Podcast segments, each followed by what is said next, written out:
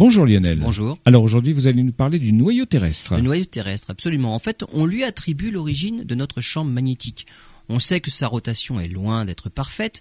Il dépend de l'attraction de la Lune, de l'attraction du Soleil, mais aussi des modifications des répartitions des masses et de la structure interne de la Terre.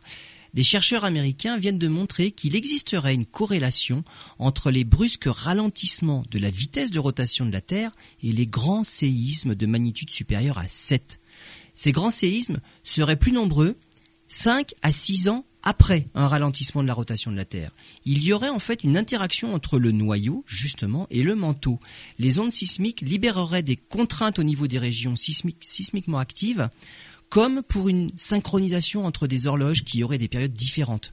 Si, ce phénomène est bien l'explication des grands séismes, on ne devrait pas tarder à en avoir les conséquences, puisque les chercheurs ont découvert qu'un épisode de ralentissement de la période de rotation de la Terre s'est produit il y a maintenant 4 ans, comme d'après eux, les grands séismes se produisent la sixième et la cinquième année, il ne nous reste qu'entre un et deux ans avant d'observer des séismes importants.